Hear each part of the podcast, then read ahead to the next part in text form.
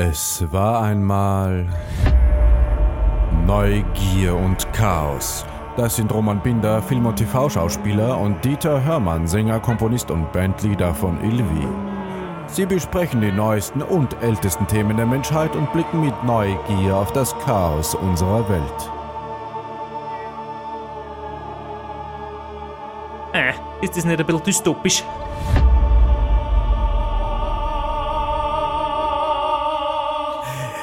Ja, hallo Dieter. Hallo Roman. Hallo. Grüß dich. Wir haben erstens heute wieder einen Gast und zweitens ist mir ganz wichtig äh, zu sagen, weil mir es jetzt immer wieder zu Ohren gekommen ist, wir sind kein veganer Podcast. Das macht ja, Ja. nichts. Na, also wir sollen nicht gebrandet sein als veganer Podcast. Ja, aber Ja. das ist doch in Ordnung, oder? Das wohl, wie? Dass wir so, Das- nein, dass es so ist? Ja. Gut, dann hätten wir das geklärt. um was geht's denn heute? Heute geht es, glaube ich, hauptsächlich wahrscheinlich viel ums Essen. Mhm. Und ich hoffe, dass wir heute ganz viel lernen. Wir haben nämlich einen ganz besonderen Gast. Ja, wen denn? Ja, wer versteckt sich denn da hinter unserem Mikrofon? Ja, hallo, hallo. Ich bin die Nike. Hallo Nike. Nicht von Herzblatt? Du hast die Herzblattstimme, ja? Schön, dass du dir Zeit genommen hast für uns, Nike. Servus. Magst du dir mal kurz ein bisschen vorstellen, wer du bist? Ja, klar. Ich bin die Nike. Ich bin von Revo Foods. Ich mache den Creative Manager. Wir sind ein Innovations-Startup, gegründet in Wien 2021. Wir stellen 3D-Drucktechnologie her. Das heißt, diese Drucker haben wir selbst gebaut, von Null auf. Es handelt sich um neue Technologie, vor allem im Lebensmittelbereich. Und damit produzieren wir vegane Fischalternativen. Geil. Oh, es klingt mega fancy. Boah, das ist cool. Bin ich jetzt schon ein großer Fan. Finde ich richtig cool. Ja, es ist ein sehr spannendes Projekt. Und ähm, ich finde es interessant, dass ihr gerade den Disclaimer gesetzt habt. Ja, kein veganer Podcast. Weil ich wollte damit beginnen, euch zu outen. Als was denn? Du willst uns outen? ja, ich wollte euch outen. Als Veganer natürlich. Achso, Das kann passieren, ja. das könnte aber hier und da schon durchgeklungen sein, dass wir vielleicht vegan sind. Ja, Ja, das würde mich eh interessieren. Bist du vegan? Ich bemühe mich. Du bemühst dich. Mhm. Wie bist du zu diesem Startup gekommen? Ich wollte gerne eine Firma finden, die eine Mission verfolgt, die mir wichtig ist. Also in unserem Fall ist das Nachhaltigkeit definitiv, Meeresschutz und vor allem auch Alternativen zu schaffen im Lebensmittelbereich.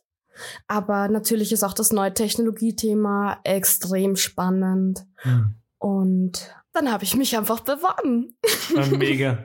Es klingt nach einem riesigen äh, Monsterprojekt irgendwie, weil ich glaube, gerade Oh, die yes. Lebensmittelindustrie, oder? Das ist einfach so ein riesen, auch teilweise sehr eingefahrenes äh, Feld. Finde Mhm. es super mutig, da was Neues zu starten. Ja, äh, spannend, dass du das genau so sagst.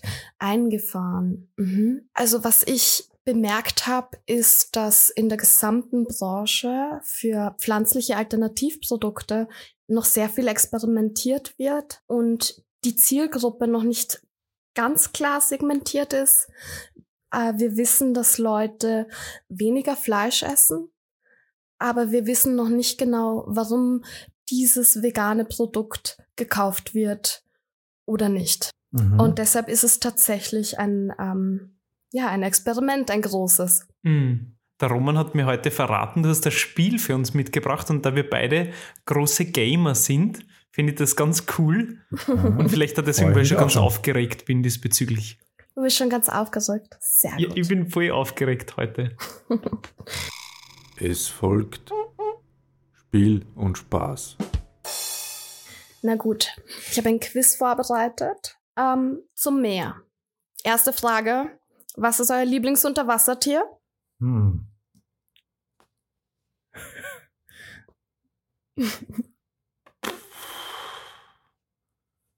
Naja, ich, zu, früher weiß ich mal, war es Delfin.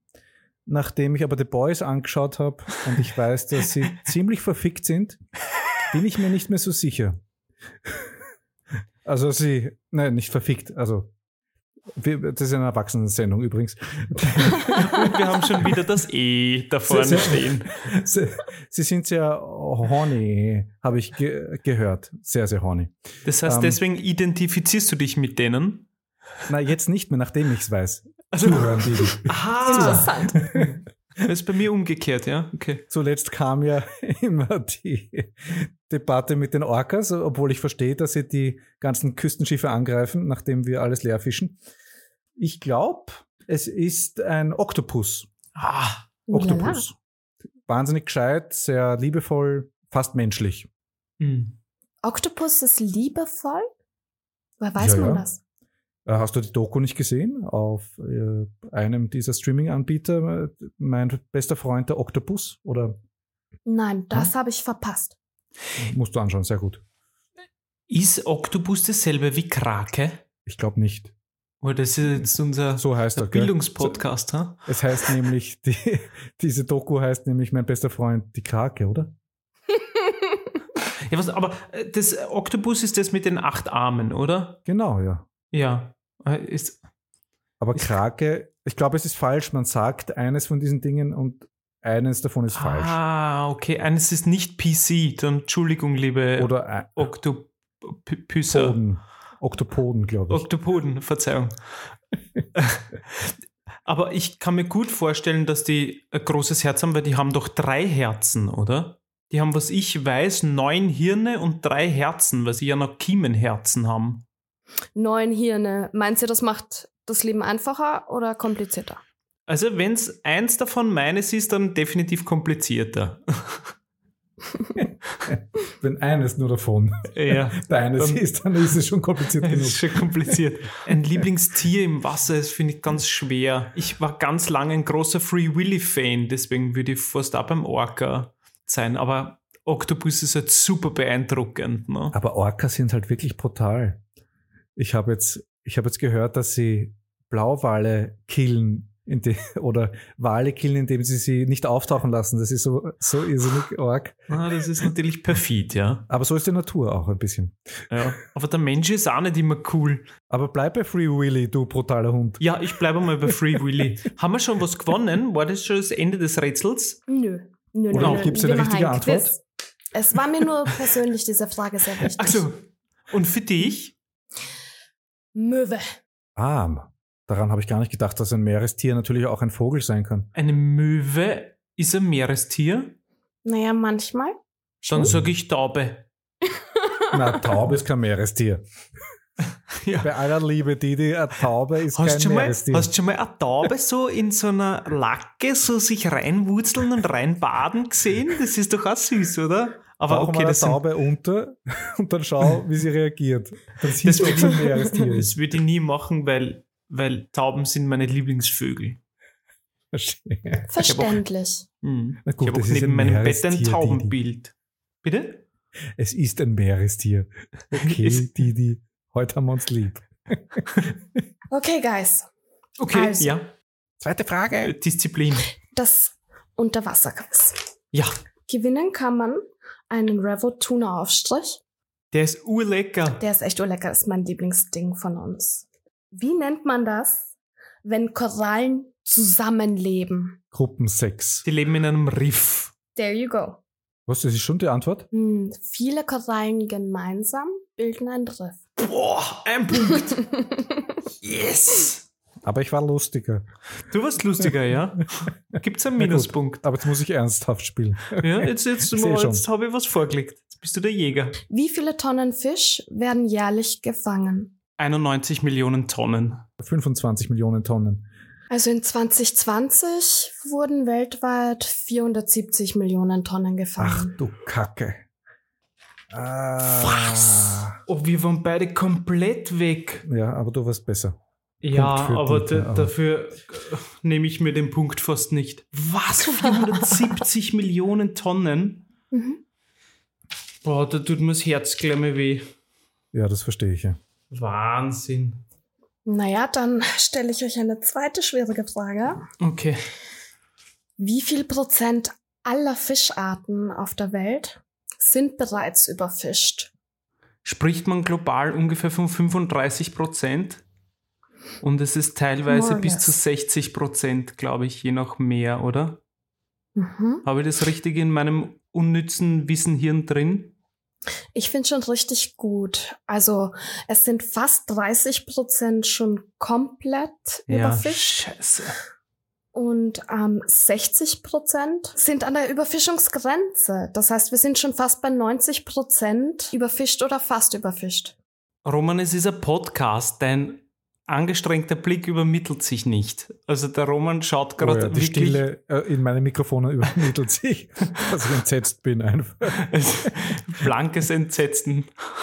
Und erstens darüber entsetzt, dass du so, eh so viel weißt schon drüber, dass ich eh keine Chance habe bei diesem verdammten Quiz. Und zweitens, dass, es- dass es so ist, dass es so schrecklich Das ist wirklich ein Wahnsinn, ja. Ja, dann versuchen wir wieder was Lustigeres. Und Okay. Was ist denn das größte Tier im Meer? Ach, boah. Na, der Blauwal. Ja, oder der Buckelwal. Es ist der Blauwal. Boah. Das scorte, Herr Binder. Ja, sicher. Der Blauwal. Blauwal, ja. Dann habe ich noch eine Frage. Fische sind ja dafür bekannt, dass sie gesund sind, weil sie Omega-3-Fettsäuren liefern. Wie kommt denn die Omega-3-Fettsäure in den Fisch? Ähm, ich glaube, durch den Konsum von Algen. Das wäre wahrscheinlich die logischste Antwort. Übers Fressen, aber da ich jetzt Was anderes sagen musst. was anderes sagen muss, ähm, sage ich über Sonnenlicht und sage, das ist ein Blödsinn. Naja, in, indirekt wahrscheinlich schon. Sonnenlicht, Algen, Algen fressen, Omega-3 in uns. So wie bei Okay, der Kuh. ja gut, wenn man, das, das stimmt, wenn man so ist, das ist genauso wie bei der Warum-Frage bei Kindern, dass die letzte Antwort dann immer der Urknall ist. Das stimmt natürlich, ja. Also, Nein, es ist, ich finde, das ist so wie das B12. Genauso, man muss Fleisch essen, um B12 zu haben. Aber wo kommt denn das B12 her? Aus den Bakterien, die die Kuh frisst. Ja, weil, ne? ja, genau, aber da kann man sich halt im Dreck wurzeln. Aber es ist lustig, dass es bei, bei der Omega-Fettsäuren wüsste ich es jetzt nicht. Da freue ich mich jetzt auf die Auflösung. Stimmt, wir wissen es ja noch gar nicht. Na, ihr habt es richtig erraten. Es kommt durch das Fressen der Algen. Da geht es vor allem um die Fettsäuren EPA und DHA. Das ist, das sind sehr wichtige Fettsäuren. Der Körper kann, also der menschliche Körper kann Omega-3 nicht selbst erzeugen. Und ähm, deshalb ist das ganz wichtig, dass wir das anders aufnehmen. Es muss aber nicht unbedingt Fisch sein. Das kann auch Leinöl sein, zum Beispiel. Oder Blattsalat, soweit ich weiß, gell? Blattsalat hat auch immer ein besseres Verhältnis Omega-3 zu Omega-6. Weil es meines Wissens geht es ja um das Omega-3-Omega-6-Verhältnis.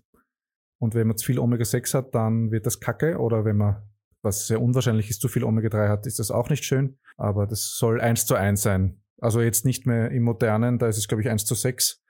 Aber das Urverhältnis ist eins zu eins meines Wissens. Und was ist mit der Alge direkt?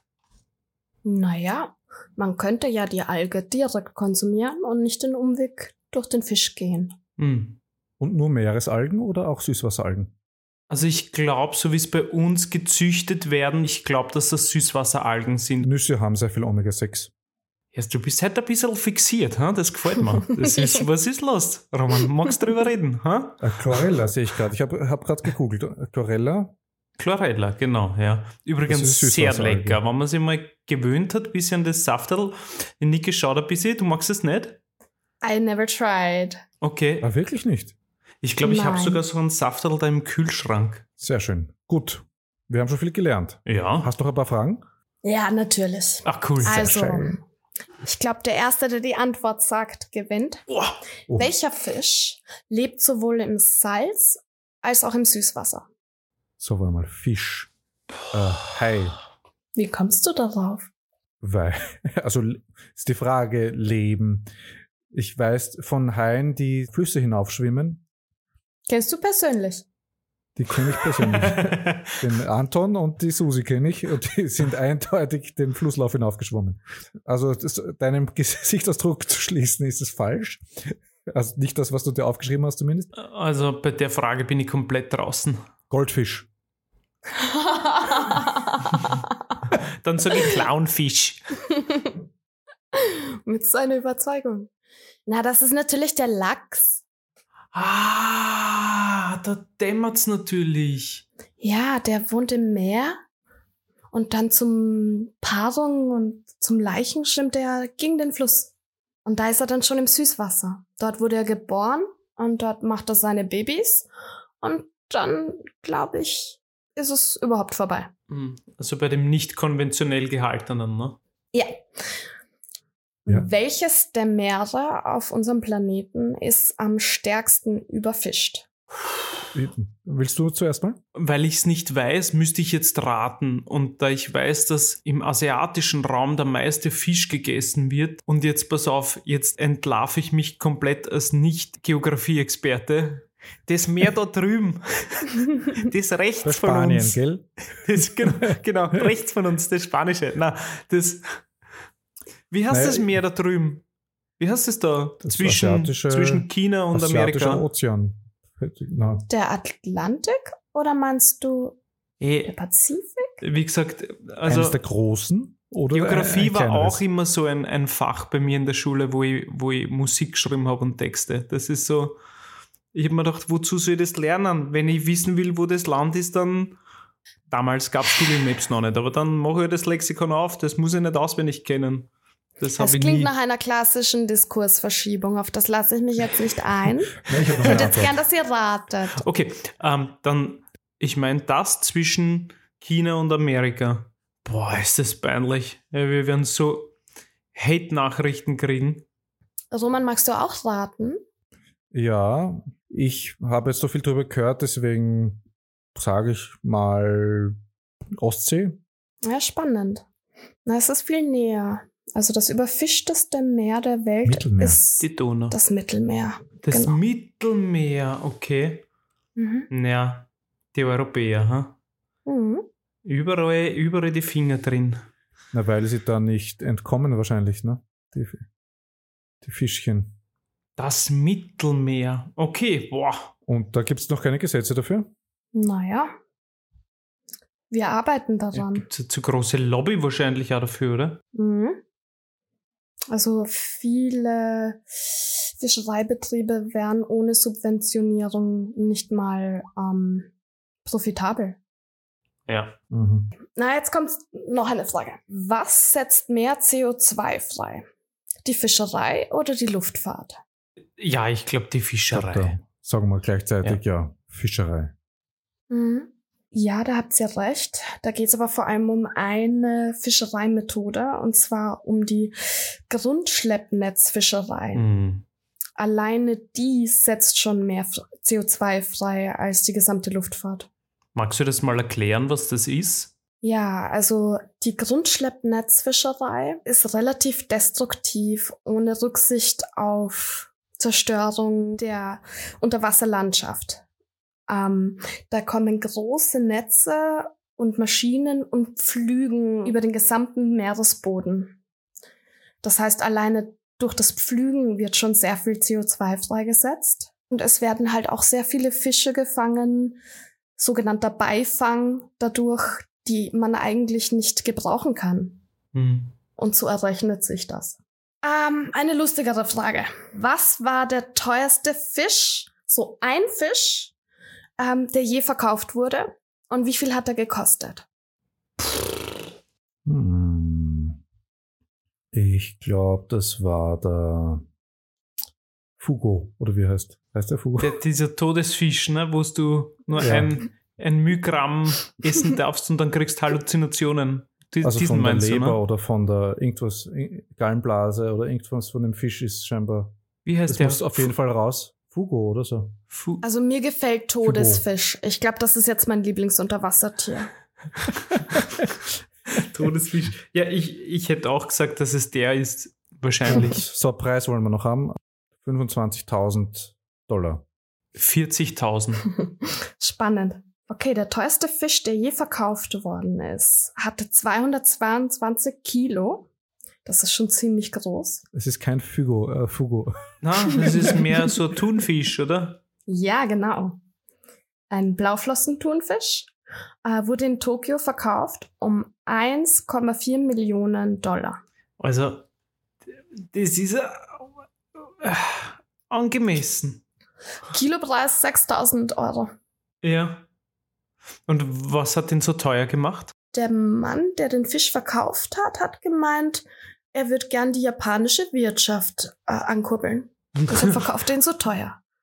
Und weil das einfach so ein Riesending, ein Riesending, wollten den halt offensichtlich Leute haben. Ja. Wer kauft Cool. sonst 222 Kilo Thunfisch auf einmal?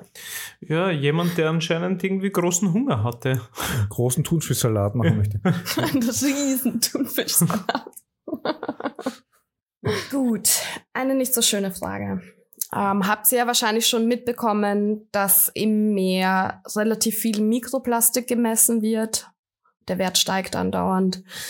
Wird auch mittlerweile in der Gischt gemessen. Wie viel Prozent am Mikroplastik im Meer wird durch die Fischerei verursacht? Aha, das ist interessant. Ich Also da würde ich jetzt sehr, sehr konservativ schätzen und sagen mal irgendwas bei 2%. Ich sag 5%. Na, das Meer ist sehr groß und deshalb ist das schwieriger zu messen. In unterschiedlichen Bereichen gibt es unterschiedliche Messwerte. 2 und 5%. Hm, eher 10 bis 20 Prozent. Oh, wirklich. Weil diese, wa- wa- warum? Ja, diese Netze. Erstens geht da viel urviel Abrieb verloren. Okay. Netze reißen, bleiben zurück. Das sind sogenannte Ghost Nets. Ja. Da gibt's dann auch so Organisationen wie Sea Shepherd und ähm, andere gemeinnützige Organisationen, die darum kämpfen, das Meer davon reinigen zu dürfen, nur von diesen Geisternetzen. Mhm. Äh, dafür braucht man auch mal eine Bewilligung. Aber 10%, das ist ja massiv. Ich meine, wenn man dran denkt, wie viel, wie viel Plastikmüll von uns, ja, so PET-Flaschen und so weiter und die ganze Verpackungsmaterial im Meer landet, da ist 10% durch diese Netze und Abrieb ja immens. Das ist ja Wahnsinn. Also für mich gerade unvorstellbar. Ich habe, glaube ich, gestern oder heute einen Podcast, nein, im Radio habe ich es gehört, dass ein riesiges Frachtschiff mit nur diesem Mini-Plastikkügelchen gekentert ist. Das ist alles ins Meer gegangen. Ja. ist super gut. Da gibt's jetzt eine spanische Küste, die ist besonders betroffen. Da sind diese Kügelchen eben wirklich überall. Das ist schon, schon richtig deppert. Das bekommst du nicht mehr raus aus dem System. Genau. Also wenn wir das Meer verschmutzen, in dem die Fische leben, die wir essen, dann nehmen wir halt auch Toxine mit den Fischen auf. Gemessen wird momentan eben das Mikroplastik im Fisch. Dann gibt's das Thema Antibiotika und tatsächlich Quecksilber. Auch als Thema aufgrund der Meeresverschmutzung. Ich weiß nicht, ob ihr das mitbekommen habt. Vor zwei Wochen war großer Produktrückruf äh, von Interspar und Billa in Österreich, weil im Thunfisch zu viel Quecksilber war. Das Quecksilber in der Natur kommt zum Beispiel durch einen Vulkanausstoß. Das heißt, in jedem Apfel, in allem, was wir essen, ist ein Hauch Quecksilber. Der ist aber kaum messbar, der ist so niedrig, dass es kein gesundheitliches Risiko hat. Speziell der Thunfisch hat halt das Problem, dass er so belastet sein kann von Quecksilber, dass Produkte aus dem Verkehr gezogen werden und ich glaube, das ist schon ein Zeichen für sich. Hm. Weil er das besser speichert Mhm. als andere Fische. Mhm. Das dritte Ding, was im Fisch landen kann, wenn du sagst, du kaufst nur Fisch aus Aquakulturen, ist halt dann wieder das Antibiotika-Thema. Jetzt die letzte Quizfrage an euch. Wie kommt denn das Antibiotika in die Weltmeere und den Fisch, den wir essen? Kacke und Pisse hätte ich gesagt. Sind wir safe. Also ich hätte gesagt, es wird einfach reingespritzt aktiv. More or less. Ähm, es kommt über das Futter. In Aquakulturen leben die Tiere meist auf viel zu engem Raum und haben in ihrer Nahrung wegen den ganzen Krankheiten, die entstehen und den Parasiten, die sie befallen, bekommen sie halt Antibiotika, weil sie in diesem unnatürlichen Haltungszustand halt krank werden. Die essen aber nur circa zwei Drittel von ihrem Futter und der Rest sinkt ab, löst sich auf und wandert durchs Wasser einfach überall hin. Na super, haben wir die nächste Pandemie am Hals aus dem Meer. Ja, ja. oftmals geht es darum, dass die Leute eben immer noch denken, dass Fisch so gesund ist, weil die Schadstoffe nicht erwähnt werden zum Beispiel. Ähm, oder sie essen es, weil es ihnen so gut schmeckt. Eh auch verständlich, aber Fakt ist, dass das Meer das größte Ökosystem unseres Planetens ist. Und dass wenn 90 Prozent der Fischarten am Rande der Ausbeutung stehen oder schon ausgebeutet sind, dass das für das Gesamtökosystem Meer katastrophal enden kann. Also ich würde sagen, wir sind nicht fünf vor zwölf, sondern schon vier vor zwölf. Ich mag deinen optimistischen äh, Zugang und deine optimistische Sichtweise. Das finde ich, find ich gut. Also, das ist natürlich alles, klingt es sehr, sehr arg und tragisch natürlich, aber um ein bisschen auf die Trivialität des Lebens zurückzukommen, muss ich leider kurz einhaken. Für einen Roman nämlich ist es immer sehr, sehr wichtig herauszufinden, wer bei einem Spiel gewonnen hat. Deswegen ist jetzt, also okay, ich bin ehrlich, für mich auch. Das haben wir einfach beide zu sehr Zocker, dass man das nicht einfach so stehen lassen kann. Also, Du hast vorher mit so einem tollen Preis gewachelt. Also. Wer kriegt dieses tolle Produkt? Wer von ja. euch? Ja. Aber irgendwer wird jetzt so enttäuscht mm. zurückbleiben. Ich glaube, wir müssen uns den Podcast dann anhören und bis dahin können wir es nicht sagen. Oder liebe Zuhörerinnen, ja. sagt uns doch, wer gewonnen hat. Ja. Wer kriegt den Thunfischaufstrich? Genau, und die Person, die es uns als erster sagt, bekommt den Thunfischaufstrich zugesendet. Moment mal, das war jetzt nicht mit mir abgesprochen. siehst du, siehst du, da kommt, da kommt schon raus. Competition nach.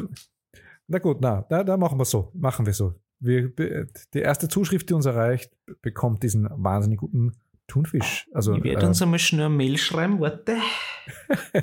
cheaten, cheaten.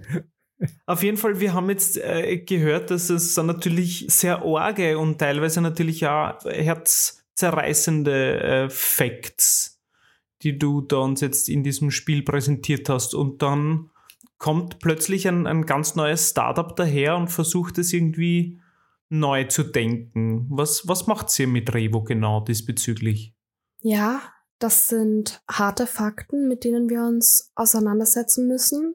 Also das ganze Projekt ist so entstanden, dass ähm, die Gründer sich halt gedacht haben, sie hätten gerne gescheite Alternativen zu den Fleischprodukten.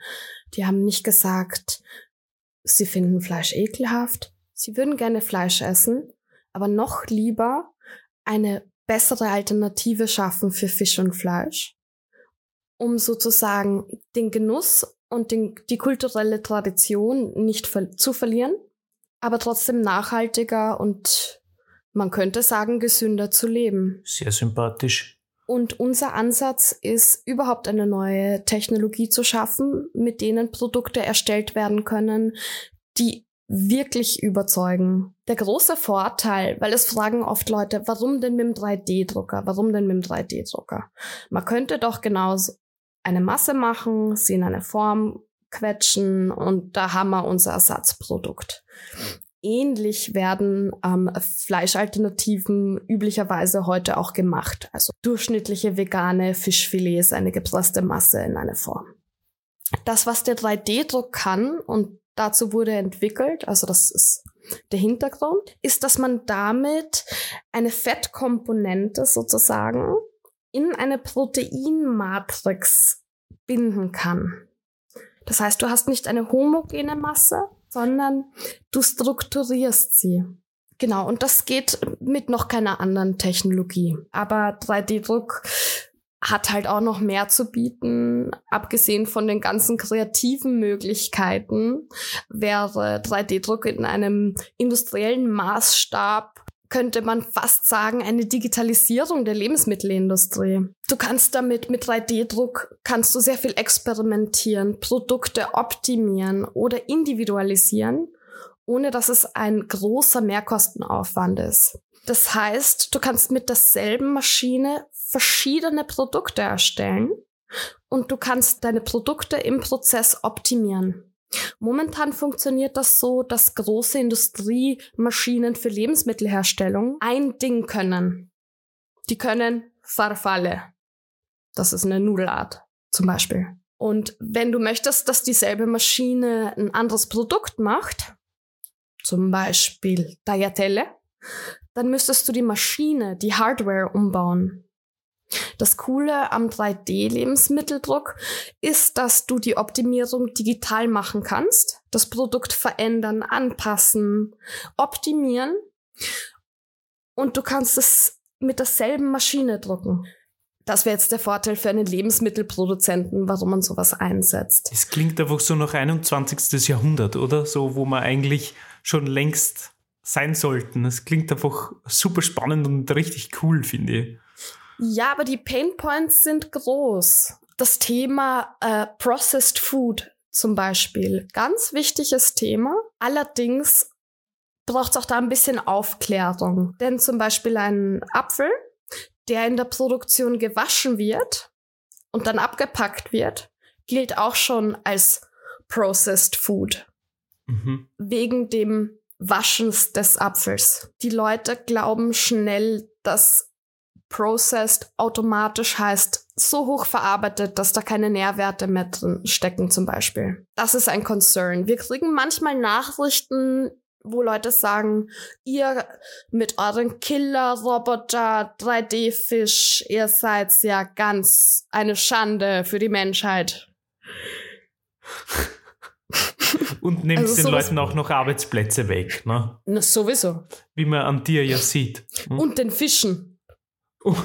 Und den Fischen die Arbeitsplätze, genau. Ja. Die, den Fischen die Existenzberechtigung. Das ist alles so denaturiert, höre ich immer wieder. Mhm. Und das ist auch ein wichtiges Topic. Ähm, was wir gemacht haben im September 2023 ist das weltweit erste 3D-gedruckte Lebensmittel in einen Supermarkt zu bringen. Das weltweit? Mhm. Ach, wie cool. Ja, weil die Herausforderung ist das Upscaling dieser Technologie für den Supermarkt, das heißt für den Massenmarkt. Genau, das war richtig cool. Da haben wir sehr, sehr viel positive Resonanz bekommen. Das Ding heißt Defilé und wurde auf allen Kontinenten außer der Arktis gefeatured. Das war ein Riesending, das war sehr cool. New York Post Erwähnung, The Times Erwähnung, das war sehr spannend. Das cool, war eine coole gratuliere. Zeit. Sehr geil. Ja, danke schön. Ähm, und das Interessante an diesem Produkt ist, dass wir es aus Myzelien drucken. Das darfst du jetzt bitte für mich erklären. Was ist das? Mhm. Also aus Pilzen. Myzelien ist die wissenschaftliche Bezeichnung für alles, was mit Pilzen zu tun hat. Ganz genau verwenden wir äh, als Zutat ProMilk. Das ist von einem schwedischen Startup-Partner. Und ganz genau gesagt sind das die Wurzeln von Pilzen. Mhm. Kann man das bei Pilzen überhaupt so genau sagen, was Wurzel und was der Rest ist? Da sollten wir nach Schweden zusammenfahren und uns gemeinsam anschauen. Unser nächster Podcast aus Schweden. Yippie! Schwammerl in Schweden. Schwammerl, drei Schwammerl in Schweden, ja. genau. Und das Ding heißt eben Mycoprotein oder Mykoprotein. Und da ist der Vorteil, dass das schon so fadenförmig ist, dass dieser Rohstoff nicht so stark nachbearbeitet werden muss. Also da ist nicht so viel Processing da. Das heißt, der Rohstoff behält Vitamine B6, B12, D2, viele mehr ein komplettes Aminosäureprofil, die Omega-3-Fettsäuren, über die wir geredet haben. Ja, ist ein sehr spannender Rohstoff. Also ähm, wir versuchen da schon drauf zu hören, auf die Sorge von den Menschen. Wenn wir jetzt sagen, wir essen kein Fleisch mehr, kein Fisch mehr, wir müssen ja was essen, essen wir dann Blödsinn oder etwas, das Nährwerte zu bieten hat. Und äh, das ist eben ein Ansatz, den wir verfolgen. Die einzige Kritik, die ich gehört habe über dieses Filet ist, dass es zu sehr wie Fisch schmeckt oder zu echt schmeckt. Das finde ich sehr lustig, also von Veganern natürlich. Mhm. Deswegen finde ich das sehr cool, auch als Umstiegalternative für Menschen, die sagen, ich, ohne Fisch geht es nicht. Ich halte es nicht aus ohne Fisch, dann bitte kauft dieses Filet, weil das schmeckt wirklich wie Fisch, finde ich. Ja, und wenn die neue Version da ist. Wir arbeiten gerade an einem Upscaling, am zweiten Upscaling. Das erste Upscaling, mit dem wir der Filet reduziert haben im September, war eine Limited Edition. Jetzt bauen wir die Produktion größer auf. Der Proof of Technology ist gebracht. Und da bringen wir natürlich dann auch eine optimierte, verbesserte Version von dem Produkt raus. Also es gab Kritik, berechtigte Kritik. Es ist sehr spannend, dass ähm, in der Großproduktion einfach Kompromisse entstehen auch im Geschmack zum Beispiel. Und jetzt hatten wir ein Jahr mehr Zeit, um das zu optimieren. Und beim nächsten Upscaling, die zweite Version, kann ich schon verraten, ist nochmal was ganz anderes. Also da sind wir alle sehr stolz. Habt ihr eigentlich so große Testreihen von dann tausend Leuten, die das kosten und schauen, äh, wie schmeckt ihnen das? Da, da meldet sich gerade einer an, oder? ja, also ich ähm, baue so einen Pool auf an Leuten, die in die Zielgruppe in das eine oder andere Segment fallen und lade die Leute gerne ein, ähm, die Produkte zu kosten, aber 1000 Leute sind es nicht pro Produkt. noch nicht, noch nicht. Noch nicht, ja. Es wäre natürlich ideal. Auch so eine Art Blindverkostung? Mhm. Also für genau. jemanden, der nicht vegan ist, sonst wäre es unfair. Da ist ein Veganer. Ist das jetzt echter Fisch oder nicht echter Fisch? Das wäre, finde ich, sehr Na, das ist total spannend, was du ansprichst. Wir haben damit schon ein bisschen experimentiert. Sagen wir Leuten, dass es vegan ist, bevor sie es kosten oder erst nachdem sie es kosten. Das ist ein spannendes Experiment. Mhm. Auch das offensichtlich Geschmackssinn höchst subjektiv ist. Mhm. Also manche Leute sagen, das schmeckt zu sehr nach Fisch. Ich wette, ich finde auch ein paar Leute, die sagen, das schmeckt gar nicht nach Fisch. Mhm. Weißt du? Manche sagen, der Thunfisch ist so lecker. Manche sagen, der Lachs ist viel besser. Es ist, das ist sehr, sehr subjektiv, wie es schmeckt. Also ich finde auch, wenn man der Filet einmal gegessen hat und ich meine, der Roman und ich sind jetzt wirklich schon sehr, sehr lang im, auch wenn wir kein veganer Podcast sind, sind wir schon sehr, sehr, sehr lang vegan, genau. Und deswegen, also jetzt im Vergleich zu dem unter Anführungszeichen Schrott, den ich noch vor über ein Jahrzehnt gegessen habe, ja, das ist einfach nicht, nicht, nicht, nicht vergleichbar. Es ist einfach ganz was anderes. Und ich finde es so beeindruckend, also allein die Konsistenz und der Geschmack sowieso. Das Wortspiel ist super, Didi. So beeindruckend. Wahnsinn. Das ist das so spontan eingefallen, gell? Ich, ich verstehe ich es gerade nicht. Sorry. Beeindruckend. Beeind oh, jetzt hast du mir was voraus. Bist du gesagt? Beeindruckend. Oh. Sorry. Dafür ist mein Hirn anscheinend heute zu langsam. Du bist gegen die Glasscheibe gelaufen. Wir vergessen das nicht. ja. ja. Also ich habe dich unterbrochen. Ja. Alles gut. Äh, jederzeit äh, wieder. Ähm, vor allem, wenn du mir darauf aufmerksam machst, wie genial ich bin. Das ist das tut sowieso gut und, und deswegen kann ich, das, kann ich das einfach rein aus meiner subjektiven Wahrnehmung einfach wirklich nur empfehlen, das mal auszuprobieren, weil es einfach cool ist und ich ein großer Fan auch von, von Digitalisierung bin und finde, dass es viele Berufe ja im 21. Jahrhundert nicht mehr braucht und die Vorstellung, dass unser Essen einfach geil schmeckt, vitaminreich und nahrhaft ist und aus dem 3D-Drucker kommt, finde ich einfach cool. Es taugt mir. Schau, du könntest alle Leute, die jetzt Angst haben, aus der Autoindustrie ihren Job zu verlieren, in die 3D-Druck-Fischsektor schieben. Das sind alles Techniker, oder? Ich finde das, find das einen schönen Lösungsvorschlag. Ja, spannend an dem Ding ist halt auch, dass es tatsächlich neue Technologie ist. Hm. Das heißt, die Frage ist, setzen sich die möglichen Use Cases durch? Wie viel wird in neue Technologie investiert? Zudem zum Beispiel das Interesse zur Technologie selbst und wir haben damit ja die Technologieführung eigentlich nach Österreich geholt, weil wir das weltweit erste 3D-gedruckte Lebensmittel in den Supermarkt gebracht haben. Übrigens in den Billerpflanzilla. Mhm. Ähm, Wo ist der?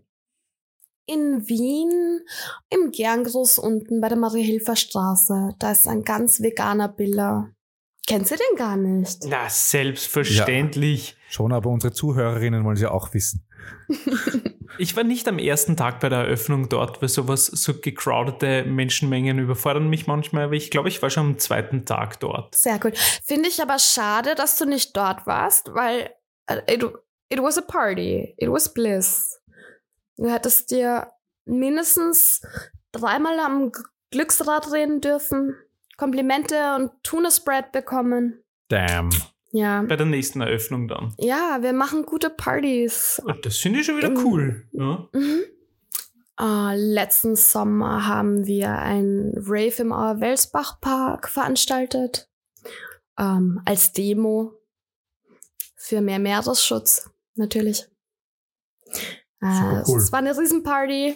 Cool. Wir machen jedes Jahr die Blockparty. Könnt ihr gern vorbeikommen. Finde ich gut. Roman, ich glaube, da werden wir unsere erste Neugier- und Chaos-Expedition hinstarten, oder? Wir werden uns bewaffnen mit Mikrofonen und, uns eine einschleusen. Partyfolge machen.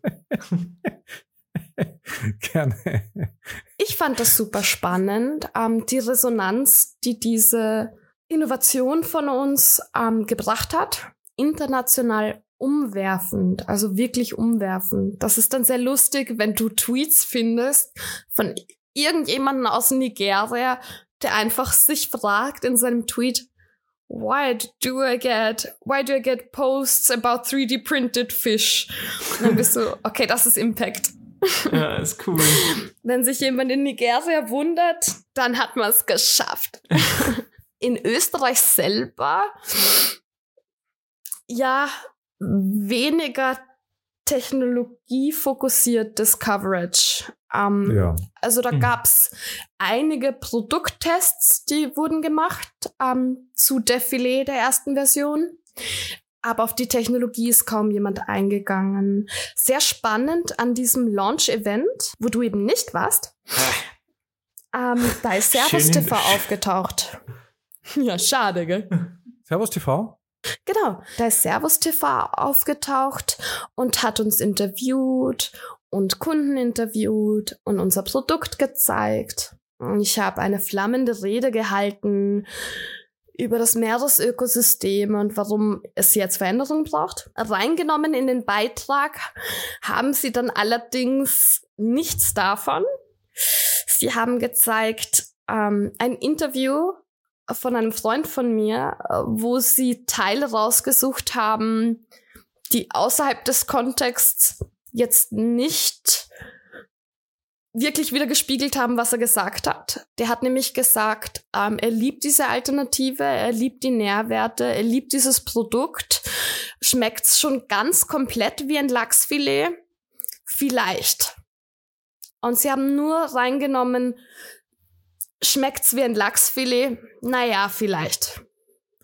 Ja, ich, das wäre meine nächste Frage gewesen, wie du das erzählt hast, dass Servus TV kam. weil ich jetzt auch nicht der beste Freund von Servus TV bin, weil ja, Aha. die meisten wissen es wahrscheinlich.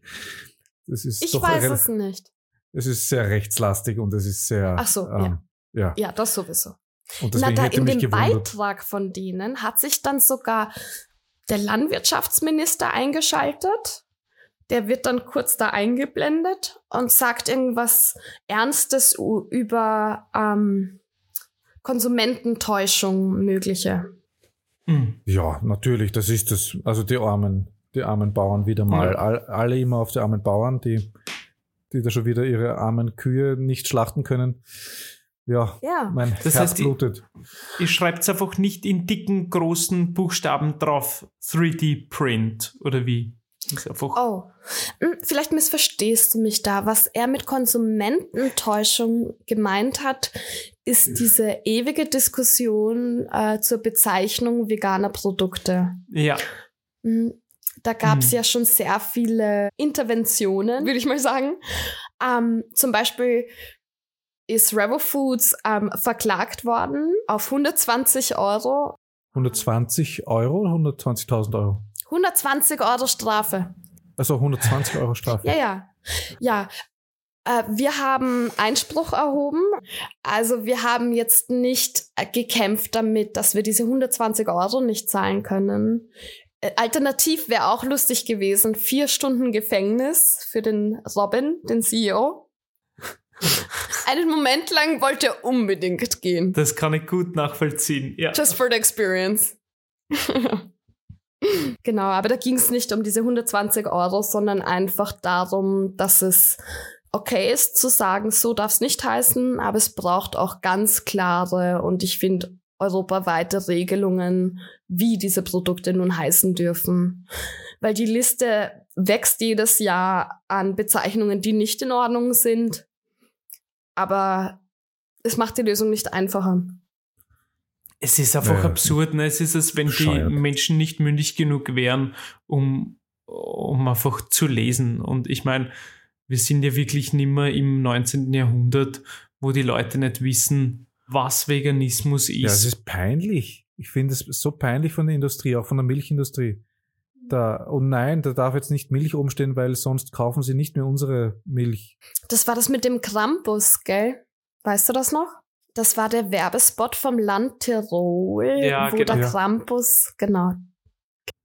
Ja klar, ich meine, wenn du deine Fälle davon schwimmen siehst und ich glaube, diese Nische, dieser Markt wird halt immer größer und größer und du merkst ja da, die werden halt, sage ich jetzt als Laie, ich weiß es nicht, ja, aber in Zukunft wahrscheinlich auch wesentlich kostenreduzierter produzieren können und wahrscheinlich einfach auch geilere Marge haben, dann ist es natürlich was anderes, als wenn du unter Anführungszeichen gleichzeitig noch den CO2-Stempel und wenn du eine Kuh hältst, den Methanstempel drauf hast und so weiter und eigentlich sowieso nur durch Subventionen existieren kannst, dann verstehe ich diesen Rundumschlag schon irgendwie. Dass man sagen muss, Haferdrink und nicht sagen darf Hafermilch. Hafermilch zum Beispiel, ja. Genau, das darf man nicht. Aber warum gibt es dann immer noch die Scheuermilch?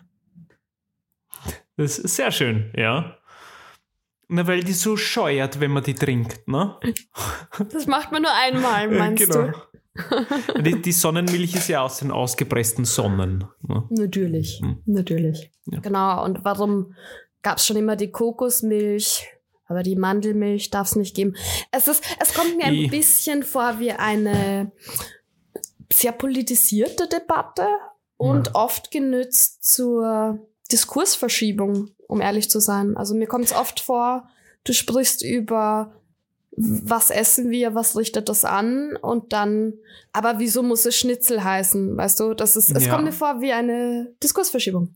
Aber das sind wir in, in diesem Land ja wirklich wirklich hervorragend, oder? Das haben wir irgendwie gut gelernt. Deswegen glaube ich auch, wie du vorher gemeint hast, dass es in Österreich vielleicht die Akzeptanz für so ein Produkt noch viel, viel schwieriger und wahrscheinlich auch die Technologie ist. Ich glaube, bis zu einem gewissen Grad muss man das auch ein bisschen sportlich sehen. Absolut, absolut. Tun wir auch. Wir hätten schon erwartet, dass die Technologieführung ähm, in Österreich gefeiert und anerkannt wird als mhm. Leistung.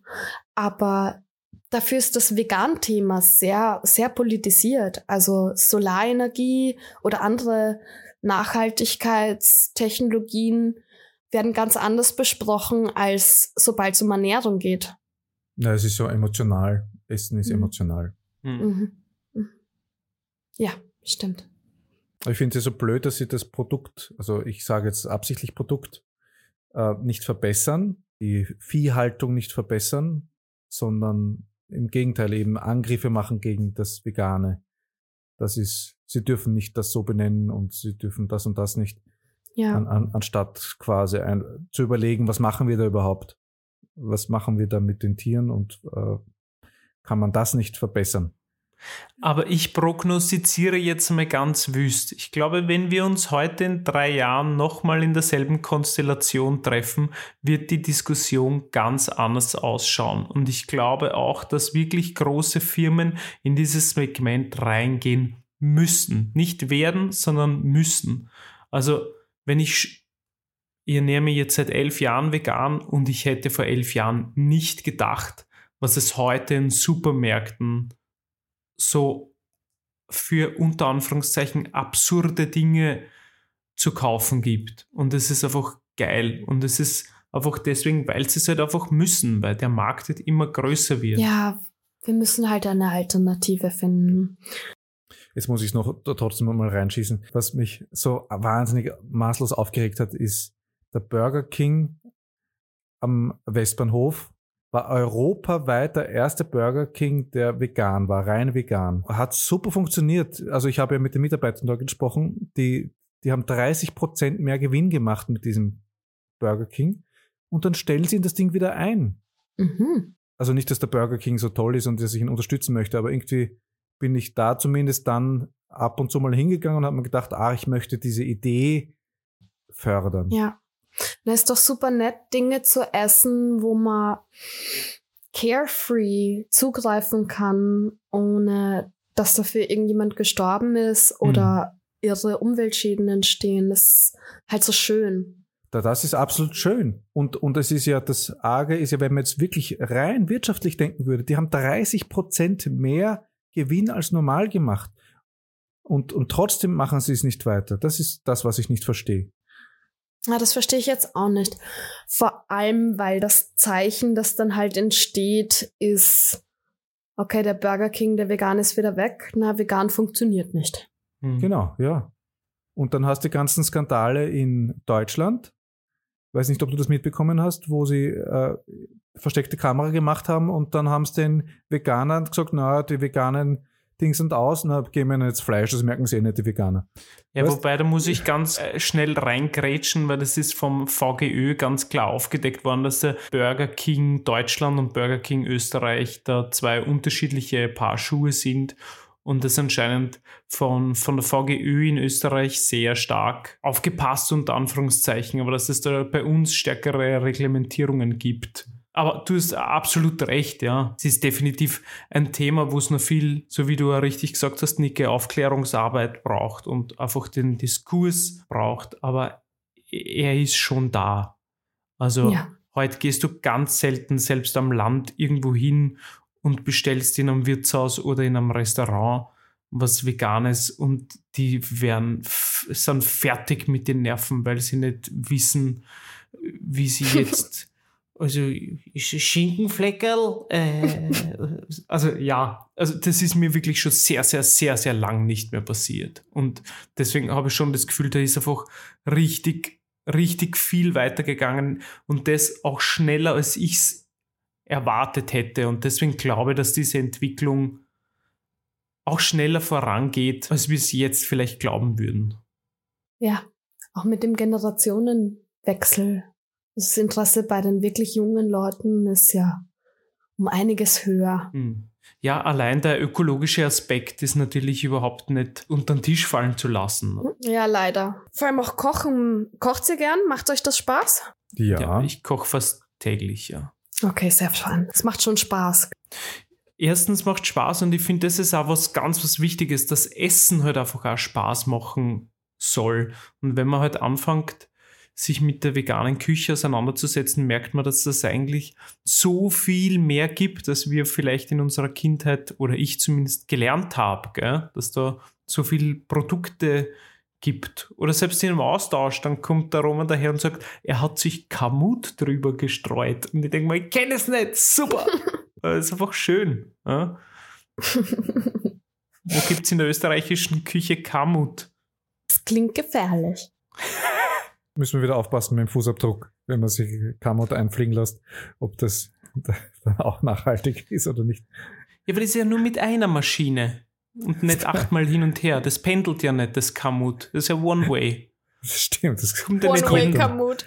Beim anderen Weg wieder raus. Zum Revo-Thema hätte ich noch gehabt hier die Frage, gibt es denn noch andere Produkte, die ihr überlegt, außer Fisch, die 3D gedruckt werden? Ja, das Upscaling, das wir jetzt machen im Sommer für die zweite Version von Defilé, bedeutet auch, dass wir eine Produktionsstätte aufbauen. Mhm. Und so wie ich vorhin schon erwähnt habe, du kannst viele verschiedene Produkte und Materialien kombinieren mit derselben Maschine. Mhm. Also wenn die Fabrik mal steht, gibt es eine Vielfalt an Möglichkeiten, auch für ganz neue Produktkategorien zum Beispiel, mit ganz unmöglichen Formen, mit neuen Texturexperimenten, verschiedenen Größen. Also da wird so viel an Potenzial frei und so viele Möglichkeiten gibt's dann, dass wir uns nicht nur auf den veganen Fisch aus den Pilzen beschränken werden, sondern auch irrsinnige Freude haben am Experimentieren, auch mit B2B-Partnern. Genau, und das bauen wir jetzt gerade auf. Also Defilé war der Proof of Technology und diesen Sommer, ein Jahr später, machen wir den nächsten Hochskalierungsschritt. Cool, das wird dann der Thunfisch, der über 200 Kilo dann kriegt. Das finde ich super. 223 Kilo! Ja. Mich würde das total interessieren. Erstens, wie kann man sich diesen 3D-Drucker vorstellen? Ist das wie so ein normaler 3D-Drucker? Hm. Ungefähr? Ja, also was ist denn ein normaler 3D-Drucker? Ich Na, sag's. So, so, ein Kopf, der rumfährt, so stelle ich mir das mhm. vor. Und das Entscheidende hier ist, dass es eine X, eine Y und eine Z-Achse gibt. Mhm. Sonst sieht das nicht wirklich anders aus. Es ist mehr oder weniger eine Art Spritzbeutelsystem, nur dass es eine X, eine Y und eine Z-Achse gibt und dass du die Maschine rein digital programmierst und eigentlich kaum mehr Hardware-Changes machen musst, außer vielleicht das neue Material anschließen, um das nächste Produkt in derselben Produktionslinie produzieren zu können. Sehr cool. Und weil du gesagt hast, in Österreich kommt dieser technologische Aspekt noch nicht so gut an, weil da so viel Widerstand ist, aber da werden wahrscheinlich aus anderen Ländern die Leute anklopfen, kann ich mir vorstellen. Andere Unternehmen, die sagen, hey, wir wollen auch die, diese Technologie haben. Ja, also wir haben, wir bekommen sehr, sehr, sehr viel Interesse aus Amerika. Ja, Kalifornien wahrscheinlich. Das ist so eine vegane Hochburg. Interessanterweise auch als Utah wir haben auch mit der UVU äh, zusammengearbeitet letztes Jahr. Es ist spannend. Ähm, das Problem, warum wir noch nicht nach Amerika liefern, obwohl das ein sehr vielversprechender Markt für uns wäre, ist, dass wir ein Kühlprodukt haben, das wir hinliefern müssten. Ähm, sobald wir eine Produktionsstätte in Amerika aufbauen würden, wäre das wahrscheinlich unser allerstärkster Markt. Und hier gibt's auch sehr, sehr viel Interesse. Es kam auch sehr, sehr viel Interesse aus äh, Lateinamerika, sehr viel Interesse aus Skandinavien und auch sehr große Player in der Lebensmittelproduktion, sage ich mal, die auf uns zugekommen sind. Da sind Namen dabei, die kennt wirklich jeder, die gerne mit uns vielleicht einen Use Case ausprobieren wollen oder Technologie mal abkaufen wollen. Ja. Sehr cool. Und der Schritt ist eigentlich so weit zu kommen, also die Technologie ist bereit, um, the proof of technology is given, aber die Indust den industriellen Maßstab so hoch aufzubauen, dass man diese ganzen Projekte angehen kann. Und dafür haben wir gerade begonnen, wir wollten es mal ausprobieren, weil wir viele Anfragen bekommen, eine ähm, Investitionsmöglichkeit in Revo Foods. Das heißt, man kann in Revo Foods investieren und sozusagen digitale Anteile kaufen. Das heißt, da geht's nicht um Funding as of Charity, sondern da geht's darum, dass du dein Geld vervielfachen kannst, indem du es anlegst in ein Projekt, an das du glaubst und dessen Mission du gut findest. Also es geht um richtiges Investment, quasi auch um Marktanteile. Digital Shares, ja. Ja. Also, liebe Leute da draußen, die ihr unheimlich dicke Geldbörsen habt und was Vernünftiges machen wollt für eure Enkelkinder, für eure Kinder, für die Zukunft von diesem Planeten. Los, los, los, los, los. www. www.revo-foods Com. Aber ähm, man kann auch ganz anders helfen. Also dieses Investment schön und gut. Und ja, man kann auch ab 100 Euro investieren, was ein Angebot ist, das hat man zum Beispiel an der Börse nicht. Also du kannst auch mit kleinen Beträgen, mit kleinem Risiko investieren. Und natürlich gibt's immer ein Risiko. Also das sollte man sich auch alles ganz genau durchlesen, was die Konditionen sind. Aber man kann auch anders helfen. Man kann helfen, indem man auf unsere Rave-Partys kommt.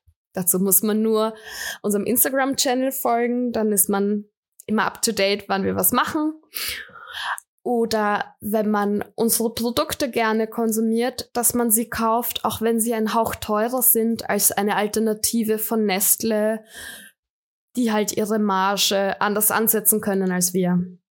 Oder indem man über das Thema Überfischung redet.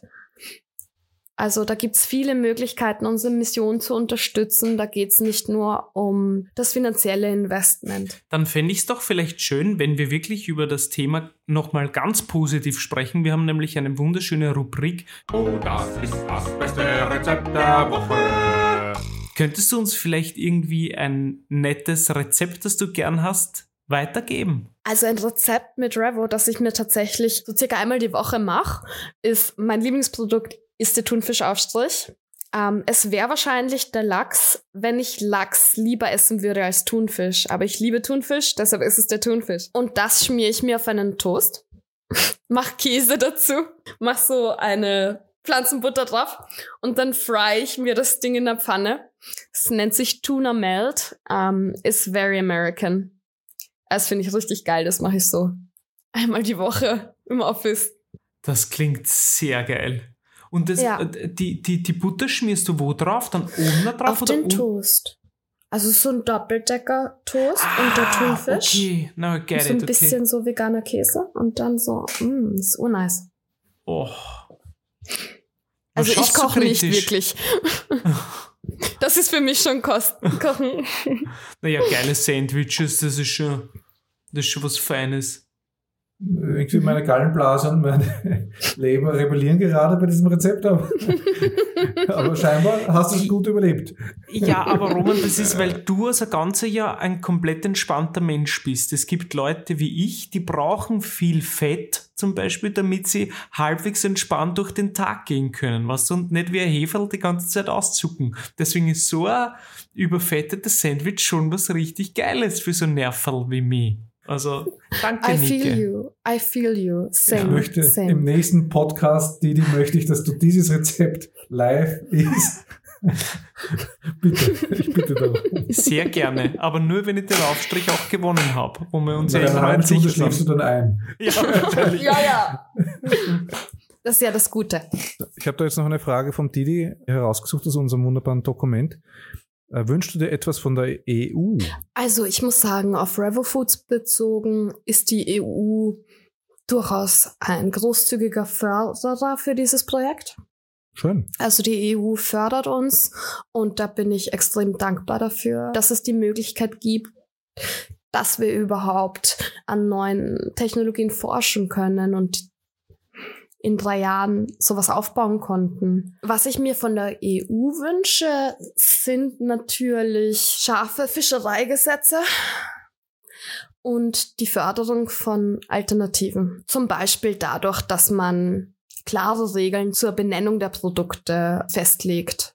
Jetzt bin ich mal ganz provokativ und sag, naja, Moment, Moment, es gibt aber so tolle Gütesiegel ja, für nachhaltigen Fischfang. Warum sollte ich dieses 3D-Geschloder essen, wenn es doch nachhaltigen Fischfang gibt? Ja, das ist halt der Trick mit den Gütesiegeln. Die sind Was? halt Ein grün. Trick gibt's da?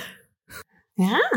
Die sind halt grün und schauen gut aus. Und auf einen Blick denkt man sich, das ist die richtige Wahl. Aber jedes Gütesiegel muss überprüft werden. Ob es der Pflanzenpass ist oder das Fischerei-Nachhaltigkeitsding. Da gibt's so Tricks wie zum Beispiel, dass nur innerhalb der Branche verglichen wird. Dann gilt jemand als nachhaltiger Fischer im Vergleich zu anderen Fischern. Heißt aber nicht, dass das nachhaltig ist. Also ich weiß jetzt auch nicht, über welches Gütesiegel du sprichst, aber Gütesiegel sind schnell ein Fall für Greenwashing. Ja, ich spreche eigentlich über kein spezielles Gütesiegel, sondern ähm, ich habe eher überlegt, ob du glaubst, dass es sowas wie nachhaltigen Fischfang überhaupt gibt.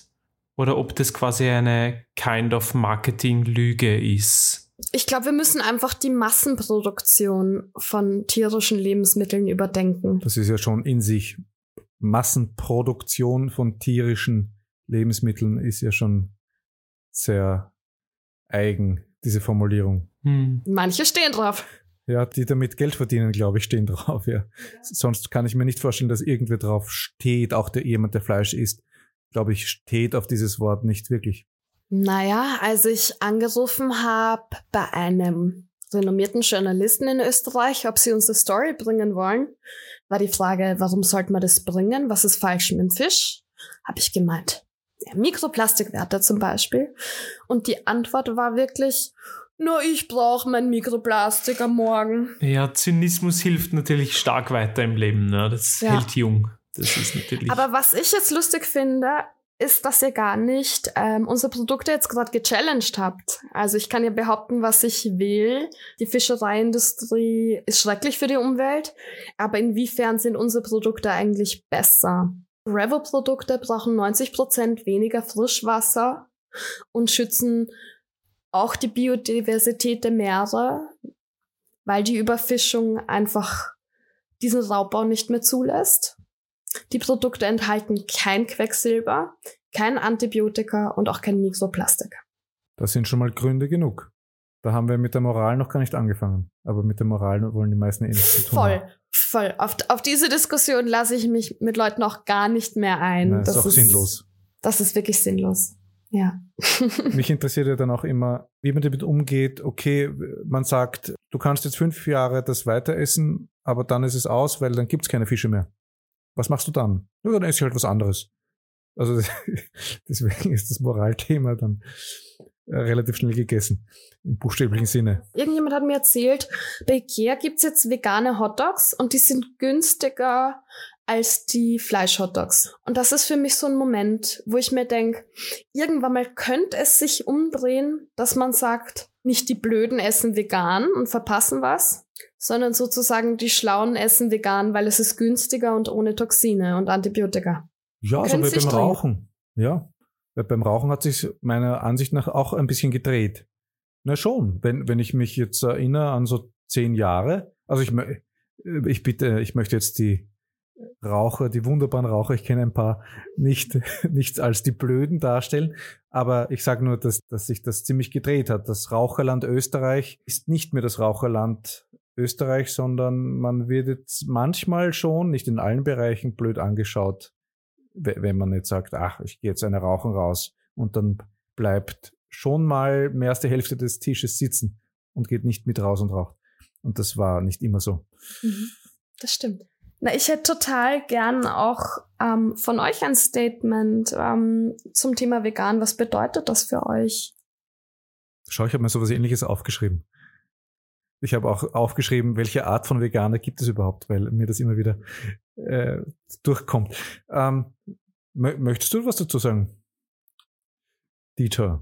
eben, ich bin jetzt seit über einem Jahrzehnt äh, vegan und ich bin durch sehr viele Phasen auch durchgegangen und ich kann mich erinnern, wie ich angefangen habe, mich vegan zu ernähren und sehr viele Dokus gesehen habe und sehr, sehr viel gelesen habe, dass ich halt brutal erschüttert war und aufgewühlt und bis dorthin immer das Gefühl hatte, ich weiß alles und ich kenne alles, da mein Opa ja selber Schweinebauer war und ich als kleines Kind schon bei, bei Schlachtungen dabei war und so und das Gefühl hatte, ich habe eigentlich alles gesehen und in dem Moment, wo ich mit Anfang 20 da neu draufgeschaut habe und gesehen habe, dass Massentierhaltung heutzutage ganz anders funktioniert und dass ich eigentlich gar keine Ahnung hatte, wie sich's in den Jahrzehnten davor verändert hat, die, diese Produktion, ja, aber wenn ich dieses Wort grauslich finde, bin ich den Leuten sicher sehr am Arsch gegangen mit dem Thema.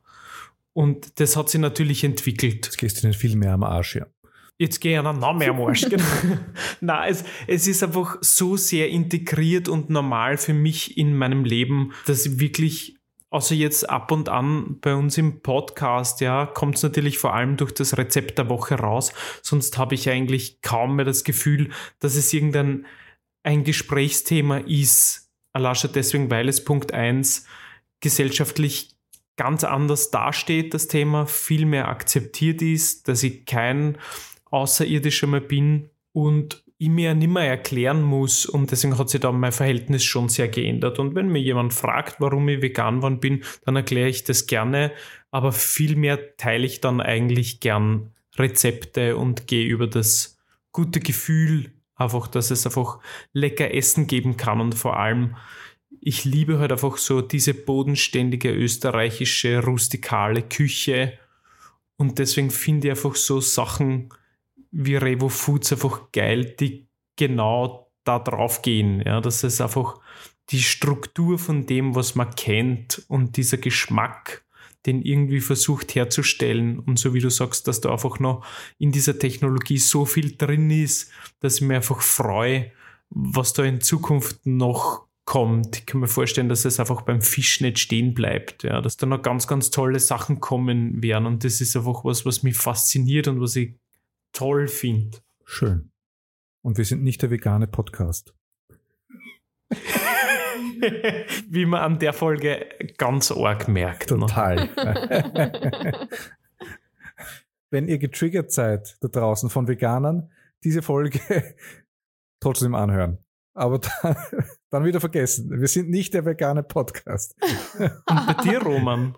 Naja, ich habe ich hab ja immer wieder so ein bisschen erzählt über meine Geschichte was ich finde, ist, dass sich halt die Eigenwahrnehmung und die Wahrnehmung der Welt und der Bezug zu den Tieren sich schon im Laufe der Zeit sehr ändert.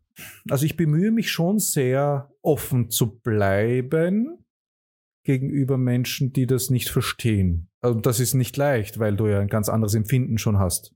Bei mir sind es, ich glaube, ich habe das schon einmal gesagt, bei mir sind es die Augen immer. Wenn ich ein Stück Fleisch sehe, sehe ich sofort ein Auge von dem lebenden Tier.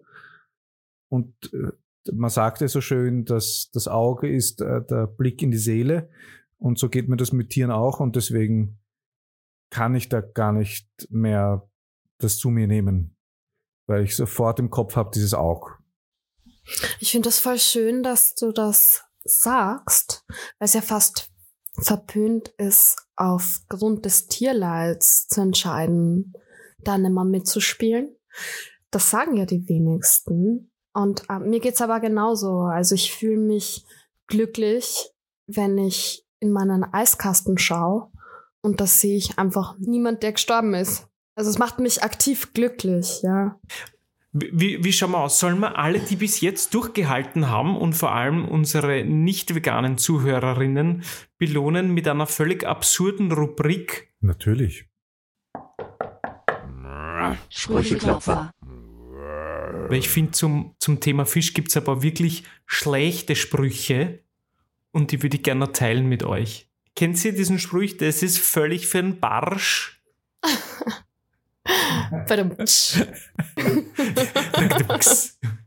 der zweite, der mir zum Thema Fisch eingefallen ist, liberal als gar kein Fisch. Cute. Vielen Dank. Und ein sexistisches ist mir auch noch eingefallen, den muss ich abbringen. Unbedingt. Was ist ein Aquarium mit vielen Babyfischen? Ein gebärfreudiges Becken. Okay. Habe ich auch noch nicht gehört. Nicht schlecht, Mann. Wieso war das jetzt sexistisch? Und eines ist mir noch eingefallen, ich glaube irgendwie seit Ende 2023 hat die EU ja versucht, irgendwie ein Gesetz auf den Weg zu bringen, um Mikroplastik, ich glaube nicht zu verbieten, aber zu verringern oder so. Und da wäre für mich die Frage, ob es seither auch schwieriger geworden ist, Fische zu kaufen. Boah, das muss ich jetzt verstehen. Also die EU. Okay, wir können es auch rausschneiden. Ich sehe noch Blicken ich habe es nicht verstanden. Nein, die, die EU ist in hat im Oktober 2023 eine Verordnung erschaffen und ja. diese müsste eigentlich dafür sorgen, dass man weniger Fisch kaufen kann, weil weil in den me meisten Fisch so viel Mikroplastik ist. Wie wir durch dich gelernt haben, Nike. Okay, mhm. spannend.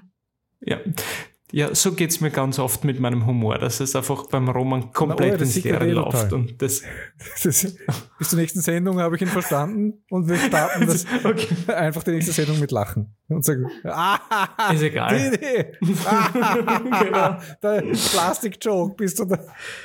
Nein, Egal, das war unsere Rubrik. Sprücheklopfer.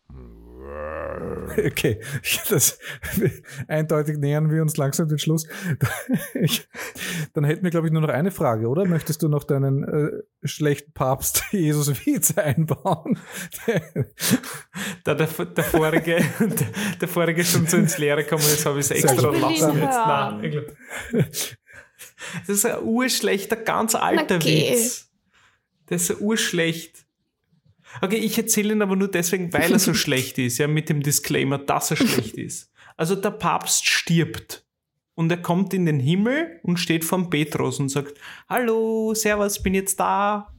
Und Petrus sagt, ja, wer bist du? Und er, na, ich bin der Papst. Ja, was heißt Papst? Was, was ist ein Papst? Und er, ja, Papst, Oberhaupt der Kirche. Petrus sagt, sorry, ich habe keine Ahnung, wer du bist. Moment, ich frag mal nach. Und geht drauf und sagt, Herr ist Gott, du äh, Frage, da ist jemand, der sagt, er ist der Papst, der Oberhaupt der Kirche. Und der Gott sagt, "Pff, keine Ahnung, wer das sein soll. Du, Jesus! Du, sag mir, da ist einer, der ist Papst, der der Oberhaupt der Kirche. Weißt du, wer das sein soll? Papst, Papst, Oberhaupt der Kirche. Keine Ahnung, keine. Ah, Moment, Moment, ich glaube, ich habe vor 2000 Jahren ja so einen Fischerclub gegründet. Vielleicht ist es der vom Fischerclub. Oh no. Sehr schön. Ich finde find auch schön, dass Jesus und äh, Gott bayerisch sind. Oder zumindest teilweise bayerisch geworden sind. Petrus ist gerade dabei. Ja, Gott hat auch so geantwortet. Gefühl- ja, mei, ja, ja, Sohnemann, was ist denn los? Du das- kennst so- du den Papst. So ein klassischer Türsteher, oder? Ich lass dich nicht rein. Moment, da ist Alter zu. Zipfelklatscher du noch Da einfach stehen wir passen einfach am, am ja. Bayer vor. Das ist mein Territorium, du. Ja, Ich glaube, wir müssen eine ganze Podcast-Folge machen, nur mit Witzen. mit schlechten Witzen. Nur mit schlechten, bitte. Ja. Oh, sehr, ja. ähm, sehr, sehr gerne. Ich bin nämlich ein überaus schlechter Witzeerzähler. Das kann ich nur bestätigen. Und, und ich merke mir auch Witze nie. Es ist so, für mich ist ein Witz so das Ende eines Gespräches. Ja, das- also, deswegen finde ich das schön, ja. So, dann noch jetzt wirklich die aller, allerletzte Frage. Was wünschst du dir von der Welt? Was ich mir wünsche von der Welt, ist, dass sich alle so ein bisschen entspannen können. Dass alle mal kurz runterkommen können und dann vielleicht nachschauen, was habe ich alles, wie gut geht's mir. Vielleicht, was könnte ich an einem guten Tag dem Planeten auch wieder zurückgeben, dass man Mut dazu hat, für die richtigen Dinge einzustehen, für den Planeten einzustehen und liebevoll mit allen Wesen, die es jetzt hier gibt, wir stecken ja in einem Boot, sich liebevoll zu begegnen. Das klingt urschön. Danke. Ja, mit diesen wunderschönen Worten, äh, liebe Zuhörerinnen, schicken wir euch in die viel zu lange Pause bis zu unserem nächsten Podcast und wünschen euch alles Gute. Wir würden uns wahnsinnig freuen, wenn ihr uns kontaktiert und diese viel zu lange E-Mail-Adresse sagt euch jetzt der Didi. Kontakt Neugier und Chaos at gmail.com. Wunderschön. Und die Nike will sich sicher auch nochmal verabschieden.